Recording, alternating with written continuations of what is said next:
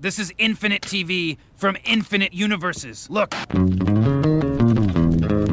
J'ai un Gilles de la Tourette inversé. Je crie que des trucs très sympas. L'horreur. Someone once told me time is a flat circle. My log has something to tell you. Do you know it?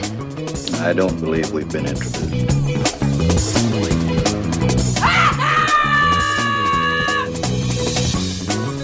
Salut à tous et bienvenue dans ce nouvel épisode d'un épisode et j'arrête le podcast consacré aux séries de l'Association française des critiques de séries en partenariat avec Binge Audio. Pour ce 102e numéro qui est aussi le dernier de la saison, on va faire le bilan des séries que l'on a oubliées et qui ont pourtant été diffusées ces derniers mois, si si, aux États-Unis, au Royaume-Uni ou ailleurs et également jeter un œil sur ce qui nous attend cet été. Next one, next one, next one, next Whoa, one. wait, wait, wait, wait. Put it in what? What? That's the last one? Pour m'accompagner, je suis très heureux de retrouver autour de la table Stéphanie Guérin du Parisien, Salut. Delphine Rivet et Florian Caisse de Binge Salut. Hello. et Eric Bouche de Téléstar. Salut Eric. Bonjour. Quant à moi, je suis Sylvain du Stream.fr et on démarre maintenant cet épisode direction le codex poussiéreux des séries tristement oubliées ou pas. Voyons cela ensemble. Hey, Poppy. Where you going? It's too aggressive. I just want to be confident. Brave me. I want to be that person. Let's have fun tonight. I'm Jared. Issa. Uh, This was always about you. Are you kidding me? I didn't even want to go out tonight. Drag me out. Did you just send a text message? I swear on my brother's life and my life, I did not send a text. On vient d'entendre pendant cette courte pause Insecure, série de HBO diffusée en France par OCS. Je me tourne vers toi, Florian, puisque c'est cette série que tu as choisi de mettre en avant pour introduire ton argumentaire. J'ai une question toute simple. Face à VIP, est-ce que cette comédie portée par Issa a vraiment ses chances ou n'est-elle pas condamnée à rester dans l'ombre de Julia Louis-Dreyfus Pour le coup, c'est vrai, c'est compliqué de la comparer à VIP parce que euh, c'est vraiment des thématiques tellement différentes qu'elles abordent. Et euh, bon, déjà, les deux, c'est des séries HBO. Ça faut le rappeler. Et c'est vrai qu'HBO, souvent, on le rattache à, euh, bah, au Soprano, à Game of Thrones, tout ça, des séries toujours de qualité. Et Insecure, c'est une série, donc, euh, ça fait trois saisons quand même qu'elle est à l'antenne et on n'en parle pas du tout. Ce que je trouve assez euh, aberrant parce que elle aborde beaucoup de thématiques, justement, très contemporaines sur le milieu du dating, de comment on aborde, justement, de rencontrer des nouvelles personnes, la recherche de l'amour, tout ça par rapport aux applications de rencontres. C'est une série hyper riche. Et, et le luxe en plus de cette saison 3, c'est qu'elle s'est permis d'aller plus loin, je trouve, dans la comédie. Elle a vraiment osé, notamment le cinquième épisode qui se déroule à Coachella. Et, euh, et qui est vraiment hilarant. Et c'est rare en vrai dans les comédies où euh, on se prend un fou rire vraiment juste en regardant l'écran. quoi. Et là, c'était ça pendant au moins 10 minutes euh, non-stop. quoi. Puis c'est le point de vue aussi d'une jeune femme noire. Enfin, on n'a pas l'habitude, quoi. C'est une série d'autrices, donc. euh, D'une femme noire, et pourtant les thématiques sont hyper universelles. En fait, je trouve que ça, les thématiques qu'elle aborde à travers justement un groupe de femmes noires peuvent se raisonner avec un public qui justement n'est pas forcément la cible euh, a priori. quoi. Mais alors, on le range de quel côté euh, pour, quel- pour un fan de, de- de comédie euh, américaine ceux vraisemblablement, on n'est pas face à The Big Bang Theory. Ça, Ah non, non, non. Là, on est plutôt, allez, on va dire Master of None, euh, Love, tout ça, plus ces, ces dramédies-là qui essayent un peu justement de- d'essayer de nouvelles choses, notamment autant dans le, sur la forme euh, que sur le fond. Après cette série qualifiée d'excellente par Stéphanie, on s'éloigne des États-Unis pour partir du côté du Danemark avec Au nom du père, une coproduction Arte avec DR, la télévision publique danoise, qui a la particularité d'avoir été créée par Adam Price, le créateur de Borgen. Si sa série politique a connu de jolis échos sous nos latitudes, on ne peut pas vraiment dire que sa nouvelle création a réalisé des vagues sur la chaîne franco-allemande. C'est quoi juste cette série, Stéphanie? Alors, la transition avec Insecure est très très particulière. On n'est vraiment pas dans le même euh, domaine. Donc, au nom du père, on est dans une famille où on est pasteur luthérien de père en fils depuis 250 ans. Ambiance. Ah oui, c'est très très Euh, loin là, le, le patriarche en fait est joué par Lars Mikkelsen, qui est juste extraordinaire et qui euh, en fait est un pasteur un peu alcoolique, euh, volage, mais très très dur et qui essaye de former ses fils à sa succession. Alors il y a le jeune Auguste qui lui prend aussi la voie de de la religion, qui est un pasteur en devenir, et en revanche, il y a Christian, l'autre fils, qui lui est un peu la brebis égarée, euh, qui sait pas trop où se placer là-dedans, et la mère dans tout ça, qui est complètement écrasée euh, par tous euh, les membres masculins de sa famille. Et là où euh, Borgen avait marqué les esprits parce que c'était sur la politique, c'était vraiment quelque chose où qui même si c'était euh, le monde euh, politique danois euh, résonnait partout, notamment pour le public européen, là c'est sûr on est dans dans une thématique de la religion, c'est tout de suite plus difficile d'abord. L'Église nationale danoise, c'est aussi une institution, on n'a pas l'habitude de ça en France, on a du mal à comprendre que ça puisse être une Église nationale, c'est quelque chose de particulier. Mais il n'empêche que ça reste avant tout une histoire familiale, de filiation, qui est ultra bien filmée, euh, avec des vrais tableaux, vraiment au sens où on a l'impression de voir des peintures. Il y a tout un jeu derrière avec les tableaux qui sont accrochés au mur et tout. Et vraiment, moi, j'ai été bluffée, ça m'a pris, ça m'a touchée, et j'ai trouvé que c'est une très très grande réussite. On attend la deuxième saison qui devrait arriver sur Arte avant la fin de l'année. Et la deuxième et dernière, parce que ça a été conçu pour faire deux saisons, au moins c'est bien, euh, ça a été conçu comme ça dès le départ.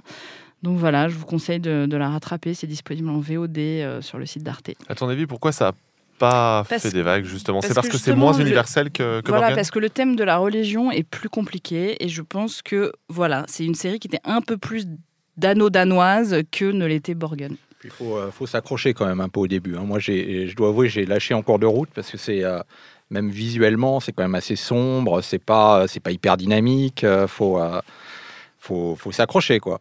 On n'est pas sur un thriller noir danois comme on a l'habitude de Ah bah voir non, en pas du France, tout. en fait. Pas du tout, mais c'est vrai qu'il y a une ambiance un peu particulière, euh, très austère, c'est ça, Ouais. mais qui correspond au sujet. euh, voilà, moi ça, moi ça m'a emporté, mais je comprends que ce soit pas, c'est pas, c'est pas la série euh, qui en met plein les yeux et qui t'embarque, qui t'embarque dès le premier quart d'heure. On repasse ensuite l'Atlantique pour s'intéresser à Doom Patrol, série de super-héros avec notamment Cyborg, et diffusée aux États-Unis sur la plateforme DC Universe. Delphine, figure-toi que je ne m'attendais pas à voir ce choix venant de toi. Ouais, c'est parce que tu me connais pas, Sylvain. En fait, parce que vraiment, alors c'est pour le coup, c'est tout à fait ma cam. Mais euh, et, et je fais du lobbying sur, euh, sur pour les gens qui me suivent sur Twitter. Je fais vraiment du lobbying pour cette série à chaque fois parce que il se passe des trucs incroyables. Euh, Ah oui, tu m'as raconté quelque chose avant oui, préparait le podcast. c'est n'importe quoi. Et c'est même pas un spoil parce que c'est même pas un truc sur l'intrigue. Mais bon, bref, à chaque fois, il se passe des trucs dingues dans cette série. Alors, c'est quoi Doom Patrol? Euh, C'est une série d'ici, donc à la base, sur cette petite plateforme que personne ne regarde, qui est DC Universe, qui c'était euh, censé être un spin-off de Titan. Euh, ils sont apparus dans ce qu'on appelle un backdoor pilote. Donc, il y a eu un épisode de Titan où on a vu euh, justement les héros, les futurs héros de, Doom Patrol. Alors, euh, la résumer à une série de super-héros, ce serait hyper réducteur. Donc, je ne vais pas le faire. Mais en gros, effectivement, ce sont des, gens, ce sont déjà des héros malgré eux, quoi, des, misfits qui n'ont pas du tout, a priori, la trempe d'être des héros, qui se retrouvent par des circonstances qui s'expliqueront un peu plus tard dans la, même, euh, la même maison, enfin dans le même manoir, avec un chef. euh, qui est joué par Timothy Dalton, euh, qui n'a pas perdu de son charisme avec les années d'ailleurs. Et, et un jour, eh ben, leur chef, justement, disparaît. Et donc, ils vont devoir unir leurs forces. Et alors, ça paraît super classique là comme histoire. Il y a un grand vilain qui est joué par Alan Tudyk. Je suis super fan d'Alan Tudyk. C'est un monument de comédie ce garçon. C'est c'est-à-dire qu'on lance un épisode et on n'a en, en réalité aucune idée de ce qui va se passer. C'est n'importe quoi. Et pourtant, l'histoire, elle se tient tout du long. On a une vraie euh, fresque, enfin, c'est assez épique. Voilà, c'est on a un développement, euh, développement des super-héros, euh, tout ça qui est, vraiment hyper chouette. Mais alors, ce que je préfère, moi, c'est ça, c'est ces petites scènes, ces mini-aventures au sein de chaque épisode où il se passe mais n'importe quoi. Mais vraiment, quoi. Genre, il y a un portail dimensionnel dans un âne. C'est vrai. voilà. Dans le premier épisode, ouais. Ouais. voit, ouais, ouais. Mais, De- alors, est-ce mais- que, est-ce que si je résume cette série comme un espèce de mix entre euh, Suicide Squad et Deadpool, ça fait un bon résumé? Jesus, non, pas Suicide Squad, c'est horrible ce truc. Mais, Mais, non, mais pour ce côté super-héros malgré eux. Euh, ouais, alors ça va être un peu, euh, je sais pas, comme la série Mis- Misfits, justement. Euh, moi, j'y vois un peu de la, folie complètement décomplexée euh, de Legends of Tomorrow, parce que oui, cette série, elle est complètement cray-cray. Et c'est ce qui fait sa, qualité, même si ça paraît un peu cucu comme ça, comme série. Voilà, je saisis un œil. Il se passe des trucs de dingue. Et, en plus, Doom Patrol, elle est aussi complètement méta, mais, mais intelligemment. C'est pas des clins d'œil comme ça au spectateur, c'est-à-dire qu'il y a carrément son, son grand méchant, euh, Mr. Nobody, qui s'adresse à nous. Euh, pire que ça, il s'adresse même aux critiques. Au, tout début de la série en disant de toute façon vous êtes trop cons les critiques vous n'allez pas aimer la série je le sais Et donc bon, ok, euh, qui voilà, qui, qui, qui est le narrateur, qui s'adresse à nous, qui s'adresse aux personnages en même temps. Enfin, c'est complètement barré ce truc. Et franchement, je suis, je suis très très fan, quoi. Vraiment, vraiment, vraiment. Eric, je me tourne vers toi. Je dois admettre, si toutes les précédentes séries me parlent, Barry, c'est ton premier choix et celle de cette partie que je connais le moins. J'ai déjà vu des bandes annonces, mais je me suis, je m'y suis jamais mis parce que, en fait, j'ai du mal à la définir. C'est quoi, en fait, Barry? Euh, déjà, c'est un tort hein, de pas s'y être mis. c'est la meilleure série dont on va parler ce soir. Ah, d'accord. Oh, ça va, n'importe quoi. Euh, non, c'est vrai qu'elle peut, elle peut surprendre au début parce qu'elle rentre dans aucune case en fait. C'est pas, euh, c'est pas de la- franchement de la comédie, du drame ou du, polar. C'est un, c'est un espèce de foutoir, un bordel, mais parfaitement organisé. Euh, elle est drôle, elle est décalée, elle est parfois, parfois complètement absurde et en même temps elle est touchante et dérangeante. Donc euh, c'est vrai qu'on passe d'une scène qui va être du Tex Avery euh, complètement délirant à la scène d'après, euh, une espèce de flashback pendant la guerre en Afghanistan qui est limite traumatisant. Donc c'est vrai que c'est- vraiment une série. euh, moi j'ai vraiment adoré. Alors la première saison était déjà euh, très très bien. La saison 2 est, euh, est vraiment fascinante. Il y a un épisode, l'épisode 5. Alors, je vais peut-être déjà raconter en deux mots de quoi ça parle. Ça parle d'un ancien, un vétéran de la guerre en Afghanistan qui est tueur à gages et qui en fait a subi un choc post-traumatique. Et donc, qui va. il est limite autiste. Ça fait penser un peu par moment à Dexter, euh, ce côté euh, complètement coupé du monde. Et en fait, il va, euh, il va retrouver petit à petit son humanité grâce à des cours de théâtre qui sont donnés par Fonzie de Happy Days, Henry Winkler. Et en fait, plus il recouvre son humanité et sa conscience, plus ça lui pose de problèmes en fait d'être tueur à gage. Et plus il se, il se pose des questions sur ce qu'il est, est-ce qu'il- est-ce que c'est un homme bon ou pas. Il réalise en fait petit à petit ce qu'il fait. Et là, dans la saison 2, donc il y a un épisode, mais absolument euh, hallucinant, euh, c'est l'épisode 5 de la saison 2, euh, où il doit tuer un, Il découvre que c'est un champion de taekwondo. Ça part, c'est un espèce d'épisode concept pendant euh, une demi-heure, où après il se retrouve face à la fille, une fille de 10 ans qui, paraît sortie des enfers, euh, un peu comme Atlanta avait fait son épisode concept dans la, dans la saison 2, pareil. Là, c'est complètement fou. Alors, si vous en regardez qu'un, même si vous ne regardez pas la série, série, regardez l'épisode 5 de la saison 2. Vous allez voir, c'est fabuleux. Bon, je pense qu'on a fait le tour de Barry et ça m'a convaincu, je dois l'admettre. Et c'est ce qui clôture cette première partie. Mademoiselle Vas-y, arrête-toi deux minutes, non? C'est retourne dans ton pays Il voit pas la galère que c'est d'être jeune et musulman. Et noir. Et noir et une femme. Et toi, Iman, t'as quelqu'un? Ça fait longtemps que je t'ai pas vu danser comme ça. Qu'est-ce qui te rend si heureuse? Ça me fait plaisir de te revoir. Tu le connais? C'est un pote d'Idriss. Putain, comment il danse trop bien Tu viens avec nous vendredi? Tu seras là? Peut-être. Faudrait pas que je pense que tu m'aimes bien, quoi. Ça, ça risque pas d'arriver. hein. Fais attention, d'accord? Je connais les garçons, peu importe leur couleur. N'oublie pas qui tu es. Seconde partie de ce podcast, on continue dans notre découverte des séries oubliées cette année et c'est vers Stéphanie que je me tourne. Vous avez peut-être reconnu durant la pause Scam. En, pré- en préparant pardon, ce podcast, je me suis demandé ce que pouvait bien faire cette série dans un podcast justement dédié aux séries oubliées. Tant j'ai l'impression qu'on en a beaucoup parlé, mais j'ai tort, n'est-ce pas? Bah oui, parce que bah déjà, on n'en a pas parlé cette année dans le podcast. Scam France, euh, cette année, c'était les saisons 3 et 4. La quatrième n'est pas encore terminée. Il reste deux épisodes. C'est en cours de diffusion sur France TV euh, slash. Alors, euh, en fait, moi, je voulais qu'on en parle. Oui, il y a un petit microcosme qui est très, très au courant de cette série, qui est très, très fan, qui a tout vu. Mais c'est pas du tout le grand public.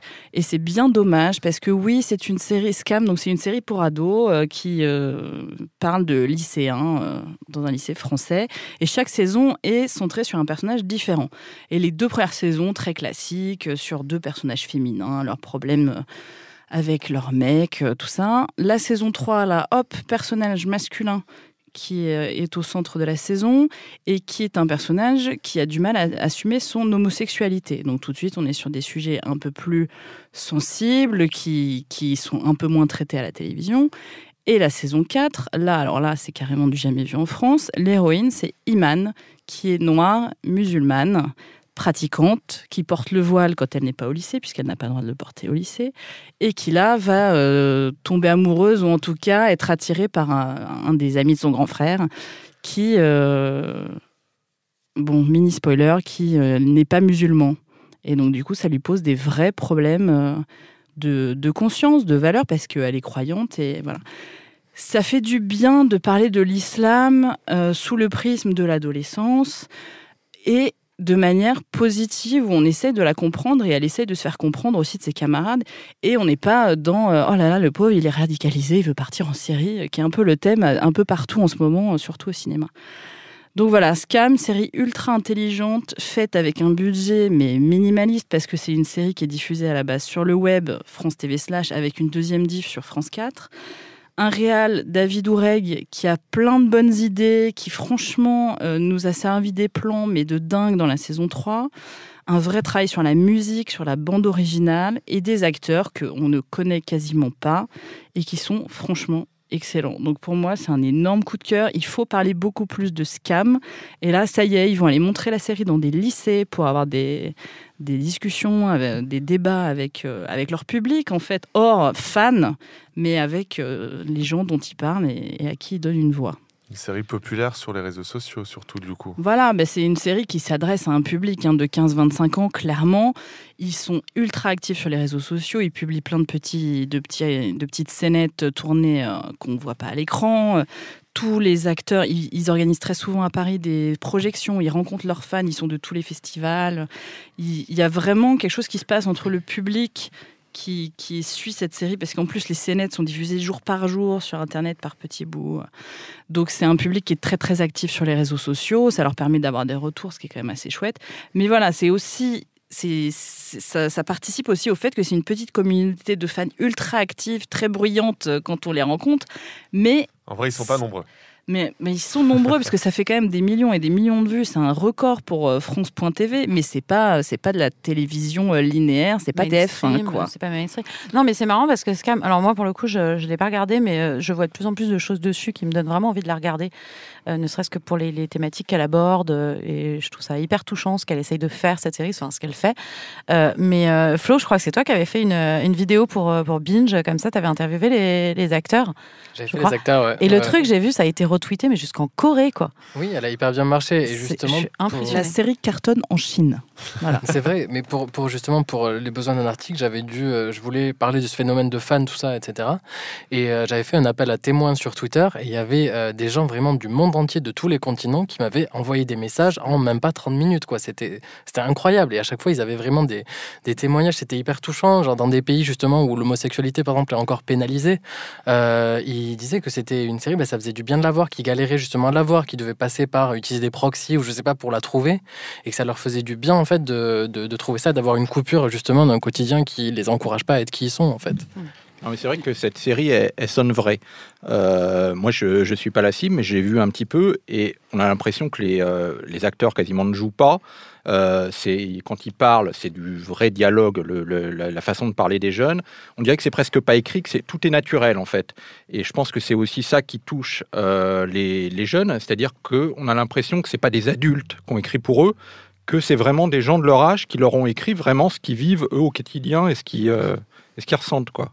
Et rappelons juste qu'à la base, Scam, c'est une série norvégienne et euh, que Scam France, c'est le premier remake, mais il y en a eu un aux États-Unis, il y en a en Espagne, il y en a un en Allemagne, je crois, et Italie, et Italie. Pays-Bas, ça continue. Voilà, ça continue, ça continue. Et, euh, et la vraie, moi, je- j'ai vu la norvégienne, j'ai vu la française, j'ai pas vu les autres.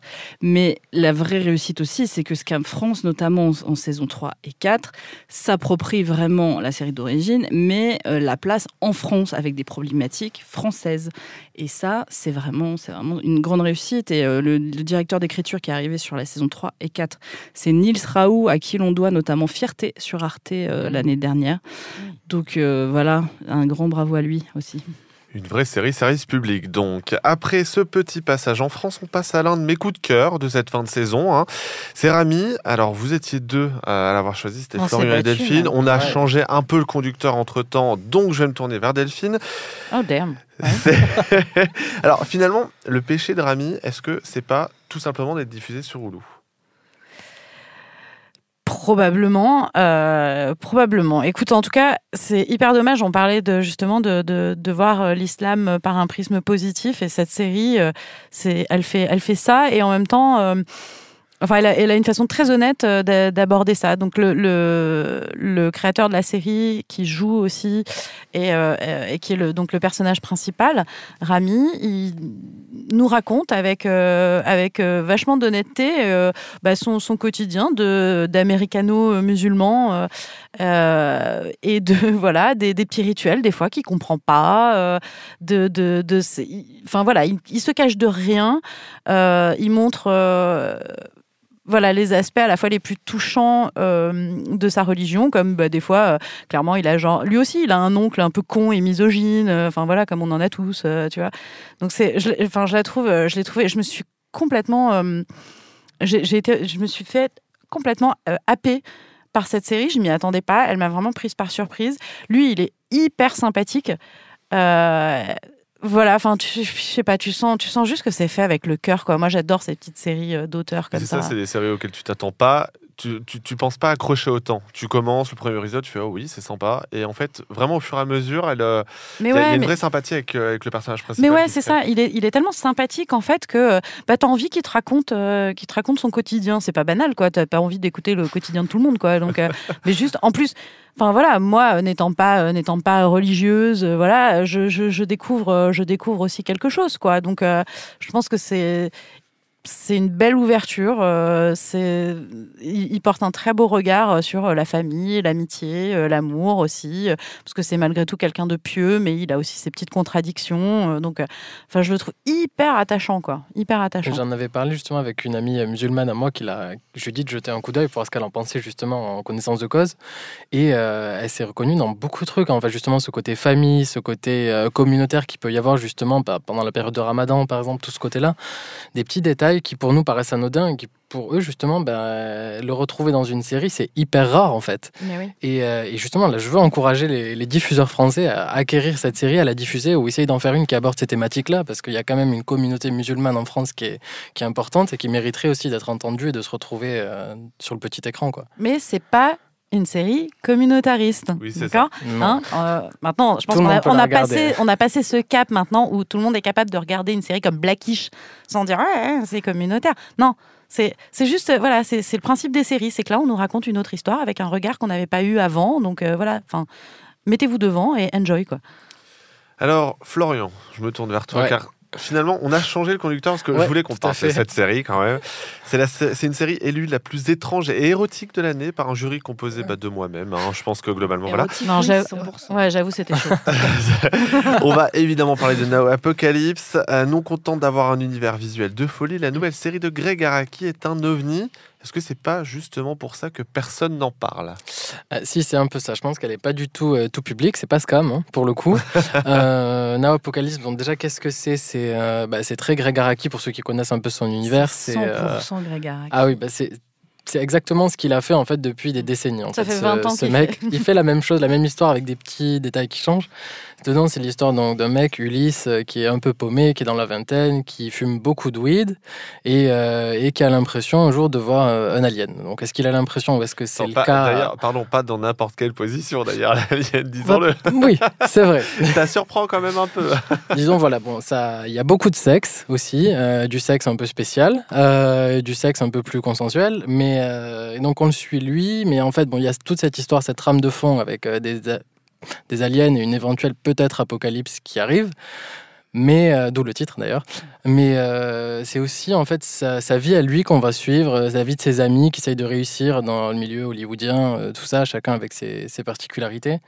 Et, euh, et ce qui est bien, je trouve, dans cette série, c'est euh, un peu comme Sex Education, il y a un côté sexe positif, en fait, qui encourage euh, au sexe, à la liberté, justement, de, choisir ses expériences sexuelles, de vouloir expérimenter, de trouver, trouver ce qui nous plaît en fait et sans jugement en fait. C'est ça que j'ai trouvé bien dans cette série et Sex Education est plus didactique à ce niveau-là. En fait, il y a plus une volonté d'éduquer et dans Now Apocalypse, c'est plus c'est là en fait. C'est là, c'est très in your face et deal with it quoi. En fait, tu te C'est un petit peu plus adulte, quoi. No Apocalypse Oui. c'est un petit peu plus adulte que Sex Education.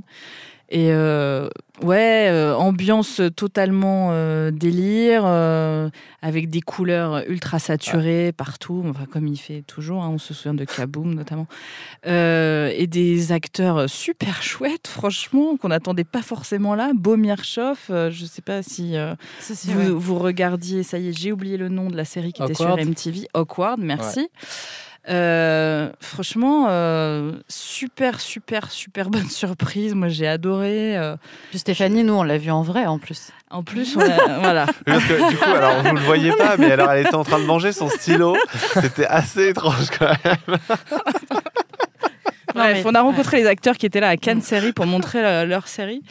Euh, et Greg Araki, euh, c'est marrant parce qu'il a 50 et quelques années, si c'est même pas 60. Et en ouais, je crois cas- qu'on avait regardé avant, il avait genre 59 ans, un Ouais. truc comme ça, Et, euh, et c'est un vrai gamin dans l'âme. C'est un lutin. Et, et il filme la jeunesse comme jamais, quoi. Le, le gars, c'est grâce à ça qui. C'est ça qui l'inspire, hein. c'est clairement. euh, Oui, clairement, parce que lui, il vieillit, mais ses, ses acteurs, au fil des ans, euh, ont toujours plus ou moins le même âge. Il est fasciné par cette période de, de la vie. Euh, et ouais, ouais, les, les acteurs. Après, euh, je trouve que pour une série, c'est vrai que la série, elle est très sex-positive. Euh, J'ai oublié le nom de la, co, co-scénariste qui est en fait une. Kylie Sortino, je crois. Merci beaucoup. qui en fait, elle-même d'ailleurs, je pense qu'elle a beaucoup apporté aussi, parce qu'en fait, c'est une, une espèce de blogueuse exploratrice qui a essayé tous les trucs sexuels et possibles et imaginables, qui a, qui a créé un site qui s'appelle Slut Ever, et qu'effectivement, c'est un peu un immense. J'allais dire fourre-tout, mais oui, ben, ouais, ça me paraît approprié. ça me paraît approprié du coup, mais bon, où la, la nana, elle raconte, euh, voilà, ses expériences euh, échangistes, ou alors euh, quand elle va dans des donjons SM. Enfin, c'est incroyable. Et, et ben, c'est vrai que ça se ressent aussi dans, dans, dans l'écriture de la série. Et, et elle est folle cette série, mais en fait, elle raconte pas grand-chose.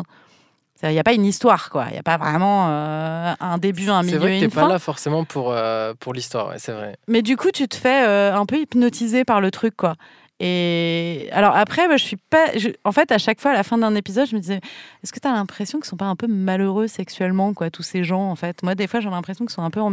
Ah bah, clairement, Voilà. clairement. Enfin, surtout euh, la, la copine, là. ça y est, j'ai oublié son nom, la Oui, petite la blonde. fille qui s'appelle, euh, oui, mais elle qui a un euh, transfert d'ailleurs de la, de la co-scénariste. Parce que Voilà, exactement. ouais. Et, euh, et du coup, euh, ouais, je, je me disais euh, à chaque fois, je fais, Ah, ils, sont, ils, ils ont tout, ils ont tout pour eux. Ils sont jeunes, ils sont beaux. Bon, ils sont un peu en galère, mais euh, financièrement, mais ils ont quand même des beaux appartes. Ils ont des colocs un peu à l'arrache, quoi. Voilà. Et, et, et en fait, ben, ils sont un peu. euh, Et du, du coup, c'est aussi pour ça qu'ils ils sont, euh, ils cherchent et ils tentent des trucs. Alors des fois, c'est pour se faire plaisir à eux-mêmes. D'autres fois, dans le cas du personnage de, de Beau Mirchoff, c'est pour faire plaisir à sa meuf. Enfin, voilà. Et Roxane Mesquida, en revanche, j'en profite hein, pour le dire, c'est horrible, le, le cliché de la française froide. Et c'est vraiment comme ça que Greg Araki voit les françaises, il nous l'a dit, et j'étais un peu. je- voilà. Un je- passage à Cannes je me sentais pas a bien, quoi. confirmé cette hypothèse. Voilà, c'était c'était un peu gênant, quoi. Bon, on continue de voyager quand même, cette fois-ci dans l'espace, et c'est en compagnie de The Orville. Eric, c'est ton choix. Qu'est-ce qui peut bien nous convaincre qu'il ne s'agit tout simplement pas d'une parodie de Star Trek? Euh, surtout pas, c'est pas une parodie, c'est un hommage à Star Trek. Ça n'a rien à voir. Euh, c'est très très récent. Alors c'est la deuxième saison là. En fait, j'ai un peu triché hein, parce que c'est déjà de l'année dernière, mais ça arrive cette saison. euh, c'est arrivé cette saison en France sur euh, Warner TV. Euh, c'est très respectueux de, euh, de l'univers euh, Star Trek, surtout de Next Generation. Euh, beaucoup plus que Star Trek Discovery, euh, qui mise On va pas refaire, on va pas refaire le débat, Eric, sur Star Trek Discovery. C'était dans un épisode précédent. Euh, donc là, elle m'a coupé là. Non, mais non. Je suis désolée, c'est la dernière. Euh, donc euh, oui, parce que ça, pose des questions de société, qui, qui était le principe de Star Trek euh, au départ. Il y a un aspect humour, mais qui finalement est pas toujours très réussi. Faut reconnaître, c'est finalement secondaire, on s'en fout. Il y, a- des blagues un peu, parfois un peu lourdeaux de, de temps en temps, mais on s'en fout. La, problématique, c'est en rencontrant ces nouvelles espèces, c'est de s'interroger sur nous-mêmes et de s'interroger sur nos cou- coutumes, euh, sur notre société, etc. Et donc il y a énormément d'épisodes euh, là-dessus. C'est la, plupart des épisodes traitent de ça. Donc on va, ils vont rencontrer euh, une planète où les, les, les gouvernements sont gé- gérés par les par les par l'astrologie, par les astres. Une autre, c'est les réseaux sociaux, les gens qui votent en direct en fait pour pour tout, pour euh, mettre les gens en prison, pour. euh, C'est- une série qui, au niveau des audiences américaines, c'est assez, c'est très très bas, et pourtant elle est renouvelée. Elle, a- elle a Euh, encore été renouvelée pour une saison Non, 3. c'est alors la, la- la saison 1 était il y, a- il y a beaucoup de replay en fait là-bas. C'était une des saisons qui était le- une des séries qui était le plus regardée en replay.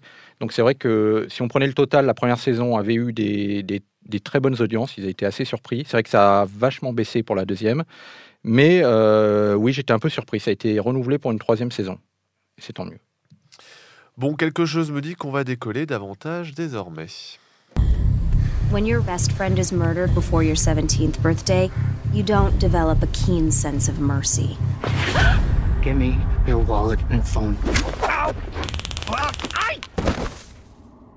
For the gram! Spring break was always sketchy, but this was worse. Neptune was experiencing a crime wave.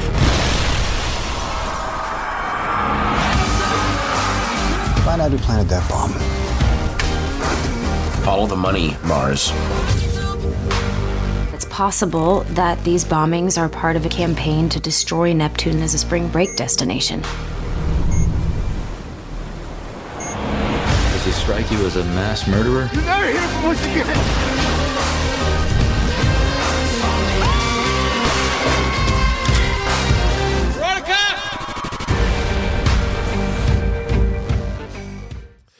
Troisième et dernière partie de ce podcast où l'on s'intéresse pardon, cette fois-ci aux séries de l'été. Non, il ne sera pas question de Stranger Things, de La Casa des Papel ou encore d'Orange is the New Black. Les quatre journalistes que j'ai autour de moi ont fait des choix plutôt audacieux. Bon, d'autres moins, mais il y a Wow. évidemment Véronique Les, les attaques personnelles. qui, Stop. qui fait son grand retour sur le petit écran. C'était forcément la série pour toi, Delphine, non Oui, Pas tu que me, connais, Delphine. tu me connais tellement bien. Tu vois, On, finalement. on essaie de faire un running gag là-dessus. Mais euh, oui, oui. Bah, euh, écoute, ouais, alors du coup, c'est quoi? C'est un choix très conventionnel que j'ai fait, c'est ça? Mais zut, à la fin. Euh, non, bah euh, oui, parce que Véronique Mars, euh, je sais pas, je, je, je l'adore. C'est c'est- voilà, c'est une Je série. pense que ça suffit, hein, parce que Véronique Mais Mars. parce que Véro- y a pas exactement. besoin d'aller plus loin. Voilà, Qu'est-ce je que tu veux que je te dise de plus? Il y a Kristen Bell, ok? Voilà. Enfin, faut pas avoir vu le film euh, ni. Oh, il était pas honteux le film, mais bon. Fait Non, on va dire que oui, non, mais justement, je suis contente de la retrouver parce que là, c'est sur un format sériel. Et euh, pardon d'être euh, voilà euh, jusqu'au boutiste, mais je la préfère sur un format sériel avec des aventures au long cours. Moi, un film, un téléfilm, ça ne m'intéresse pas. Donc, je, je suis contente de la retrouver. On va retrouver Logan. Hmm, est-il est-il bad guy? Est-il gentil? On ne sait plus. On ne sait plus. Est-il scientologue? Oui. Voilà. Donc euh, non, non, mais juste euh, voilà. Enfin, j'ai pas vraiment. euh, j'ai- pas d'argument massu quoi. Je- Enfin, c'est Véronique Mars. Comment on peut dire non à ça Mais Elle est, elle ça est va géniale. être intéressant, je pense, parce que Véronique Mars, quand c'était sorti au milieu des, des années 2000, quand même, c'était une des premières héroïnes qui, enfin maintenant on peut la qualifier comme ça, qui était en avance sur MeToo, en fait, qui, abordait déjà des thématiques comme ça, notamment dans la troisième saison. Ouais. Et, euh, et d'ailleurs, à travers sa backstory aussi en tant que personnage. Et, euh, et là, ça va être intéressant de voir comment, justement, en post-MeToo, euh, comment le personnage va être traité, comment est-ce qu'elle a changé, est-ce qu'elle a évolué, est-ce qu'elle va être encore plus, euh, plus dans ces thématiques-là. Juste, ça va être intéressant, je pense. C'est abusé parce que tu as grave euh, préparé tes arguments et que moi non. et que moi j'étais là, bah, Véro- Véronique. Mars quoi. Donc, Alors, euh, euh, je sais pas si vous avez vu la bande-annonce, mais euh, ça ressemble plus au film, hein, la bande-annonce. C'est-à-dire c'est très ancré sur les euh, sur l'enquête policière, Mm. plus que. euh, Non, mais tu sais en plus que c'est ça. C'est les bandes annonces qui sont sorties pendant les upfronts pour que pour euh, convaincre les publicitaires de leur de donner des sous à la chaîne, d'accord? Donc ils te font toujours des espèces de pâtés de de- d'une minute trente, deux minutes, trois minutes infâmes. C'est- à titre informatif qu'on les regarde ces trailers. C'est pas, ce n'est pas l'essence de la série, n'est pas là. Voilà, c'est tout. Et puis on peut penser ce qu'on veut du film, mais je pense que s'il n'y avait pas eu le film, il n'y aurait peut-être pas cette suite euh, sur Hulu cet, cet été, parce que le film a été financé en partie par les fans, par une campagne de crowdfunding. Et donc du coup, ça a montré l'intérêt vraiment populaire pour cette héroïne, pour cette série. Et donc là, enfin, une nouvelle saison. Et moi aussi, euh, j'attends avec impatience. Yeah. Après Hulu, c'est HBO qui nous intéresse. La chaîne à péage américaine lance Euphoria. C'est sa première série pour ado, Florian. Ouais, bah c'est justement ça qui m'a intéressé dès que ça a été mis en chantier en 2017. Euh, parce que je me suis dit, HBO qui fait du contenu de qualité et tout, première série ado enfin, quoi. Et euh, bon, c'est J'ai déjà. j'ai vu les premiers épisodes, c'est pas une vraie série. Enfin, c'est pas Gossip Girl. hein, euh, Ah non, faut pas, voilà, faut pas. Pour moi, j'ai l'impression que c'est un peu, euh, bon, c'est peut-être un peu, ça va pas plaire à certains, mais c'est un peu le Skins euh, d'une nouvelle génération en fait, parce que ça arrive dix ans après Skins. Du coup, les thématiques euh, qui touchent les ados, elles ont évolué, elles ont tout a changé. Les codes ont changé, je veux dire même la notion par rapport au genre, par rapport à la sexualité, tout a changé, et on le voit avec cette série en fait, mais qui a quand même le côté un peu borderline, qui veut euh, montrer le côté euh, extrême de la vie adolescente euh, qu'avait Skins. Euh, donc avec le rapport aux drogues, euh, justement le rapport euh, au sexe, au corps, tout ça. Et, euh, l'avantage qu'a Euphoria, on va dire aussi, c'est euh, l'esthétique et la réelle, je trouve. Pour l'instant, on n'a vu que très peu d'épisodes, mais euh, mais il y a un côté hyper soigné, bon, très Instagram-friendly aussi pour, euh, bah, je pense, euh, attirer euh, sa cible. Mais euh, il y a aussi des, des plans qui sont hyper imaginatifs. C'est, c'est, c'est- je pense que ça va être euh, une des séries de l'été. Je veux pas trop m'avancer, mais euh, Je tiens à dire que ça je fait deux dessus. semaines que, que Flo est Oui, je parle super que ça. hypé à la rédac, il ne nous parle plus que de ça. Mais donc- je crois que la moitié des vues du trailer, c'est moi qui les ai toi. faites en fait. Ouais, Ouais. je- ouais, ouais. Et donc la série vient de démarrer sur OCS. Exactement, exactement. Ouais, Alors, moi, ça m'a fait, ça m'a fait plus penser à Elite personnellement qu'à Skins. Non Oui, oui, oui, oui, oui. Elite, c'est un, ah, mais c'est un attends, scandale, Elite. C'est ce que tu fais, Eric. Euh, Flo vient de par- passer 5 minutes à super bien en parler, et toi tu cites Elite et boum, tout s'effondre. L'écoutez pas, c'est pas Elite, c'est mieux. Mais il ne connaît rien, Eric Bouche. Qu'est-ce qu'il y connaît aux séries? Bon, Stéphanie, euh, si je te dis Karl Urban, Anthony Starr ou encore Chase Crawford et Jennifer Esposito, tu me réponds? The Boys. Incroyable. Et c'est ta série de l'été. Putain, on a joué. Non, mais vraiment, je suis très. C'est- c'est- C'est une improvisation de dingue. Oh là Euh, The Boys qui va arriver sur Amazon au mois de juillet. Encore une série de super-héros, vont dire certains. Moi, j'aime pas les séries de super-héros. euh, J'en regarde vraiment pas beaucoup. Euh, bon, il y en a quand même quelques-unes qui, qui m'ont plu, mais euh, Tu vas regarder Doom ma. Patrol déjà maintenant Mais Doom Patrol, j'ai déjà Ah. regardé, figure-toi, euh, et j'ai trouvé ça vraiment sympa. Et là, justement, The Boys, donc au-delà de tous ces acteurs, et notamment Anthony Starr, parce que Banshee, c'était juste extraordinaire, moi j'adore. On va retrouver Chase Crawford de Gossip Girl, il est absolument adorable.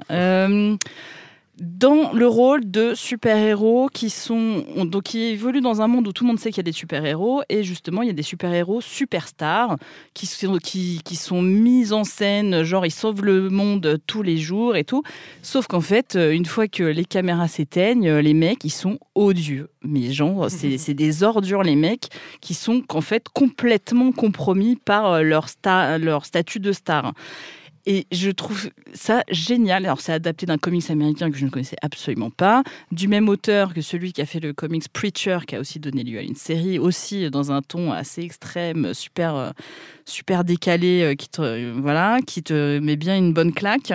Donc, euh, donc voilà, moi, je, suis super enthousiasmée par cette série, surtout que le showrunner, c'est Eric Kripke, qui a créé Supernatural, qui reste une de mes séries fa- favorites depuis 15 ans. Oui. Euh, voilà, même si entre-temps, il a fait des trucs un peu moins bien, euh, Revolution et Timeless. Mais, euh, mais là, euh, The Boys, j'y crois à fond et donc ce sera sur Amazon au mois de juillet. Le trailer faisait super envie. Mais ouais. Je trouve ça génial. Ça a l'air taré. Ça, Mais- ça a l'air vraiment, vraiment chouette. Comme nous enregistrons ce podcast évidemment en direct, tu auras déjà vu ces épisodes. Euh, on voyage dans le temps, c'est ça que tu me dis? Exactement. Ah. Et pour clôturer, c'est une anthologie que tu nous conseilles, Eric, la seconde saison de The Terror. Elle dispose d'ailleurs d'un sous-titre plutôt prometteur. Euh, Infamy. Euh, alors, euh, j'en sais rien en fait, parce qu'on a vu que 10 secondes du, teaser. Donc, euh, ça se trouve, ce sera complètement nul. Voilà, mais j'avais adoré la, première saison de The Terror. Je trouvais ça vraiment effrayant. C'est un des trucs qui m'a fait le plus flipper à la télé. J'ai jamais vu. En plus c'est dérangeant et tout, et ça reste magnifique. Visuellement, c'était c'était époustouflant. Alors là, ça n'aura rien à voir parce que ça va se passer pendant la Seconde Guerre mondiale. C'est euh, les camps qui ont été euh, montés aux États-Unis pendant la Seconde Guerre mondiale pour euh, mettre en fait les, Japonais américains qui vivaient aux États-Unis, mais pour éviter, par peur qu'ils ne, euh, qu'ils ne, ne trahissent en fait les, Américains. On les a mis dans des camps, comme quasiment comme des. C'est pas des camps de concentration, ils n'étaient pas là pour. euh, on les achevait pas, mais c'était quand même des camps. Et donc là, on comprend que bon, dans ce camp, il va se passer, euh, il va se passer des, choses affreuses, des meurtres, etc. Mais avec 10 secondes, euh, voilà, on sait pas trop. Mais euh, j'ai tellement aimé la, première saison de The Terror que j'espère que ce sera du même niveau. C'est toujours pr- produit par Ridley Scott. Il y a George Takei qui va. Takei? Takei. Takei. C'est bon, ils ont compris. voilà. En France, ce sera diffusé sur Amazon. Sur Amazon, normalement, je pense. Euh, la première saison était diffusée sur Amazon. Ouais, c'était sur Amazon, c'est Euh, ça. Donc normalement. Mais euh, je me souviens plus, il y avait du surnaturel ou pas dans cette série? En fait, on ne sait pas. On ne sait pas si Ah, c'est eux qui délirent Ça joue ou sur ça, euh, ouais. voilà, ça joue sur le fait qu'ils sont euh, à l'écart. On ne sait pas si c'est euh, s'ils imaginent euh, une espèce de monstre. Ah ok, moi j'étais à fond, genre ça y est, c'est possédé et tout ça, il y a des trucs, il y a des monstres et tout. Bah. Comme euh, eux sont, on Oui. se rend compte qu'ils sont, euh, qu'ils sont euh, en fait empoisonnés depuis le début, Oui, on ne sait pas croire. si. euh, Et puis ils sont un peu, je sais pas, déshydratés, Voilà. des- enfin, ils sont pas bien quoi. Quant à moi, juste pour terminer ce podcast, je conseillerais Weird City euh, avec Dylan O'Brien. euh, voilà, parce que j'ai- découvert cette série il y a genre trois jours sur YouTube Premium. Et comme toutes les séries de YouTube, Pre- de YouTube Premium sont oubliées, eh bien, je voulais quand même lui rendre Ah ouais. un peu. euh, ah oui, ça c'est dans les séries oubliées. Voilà, ah oui, ça c'est Weird dans les séries oubliées. Voilà, j'ai oublié, je voulais en parler dans la deuxième partie, mais j'ai zappé. Une bonne quarantaine de minutes plus tard, je le crois en tout cas, nous voici à la fin de cet épisode qui est, comme je le disais dans mon introduction, également le dernier de la saison. Rassurez-vous, un épisode et j'arrête revient à la rentrée pour de nouvelles aventures. On espère que cette saison vous aura plu autant qu'à nous. Merci à Stéphanie, Delphine, Florian et Eric pour leur analyse éclairée, ainsi qu'à Sébastien pour la technique. N'oubliez pas de nous suivre sur les réseaux sociaux. Salut Next one, next one, next one, next Whoa, one. wait, what, wait, wait, wait. What? What? That's the last one.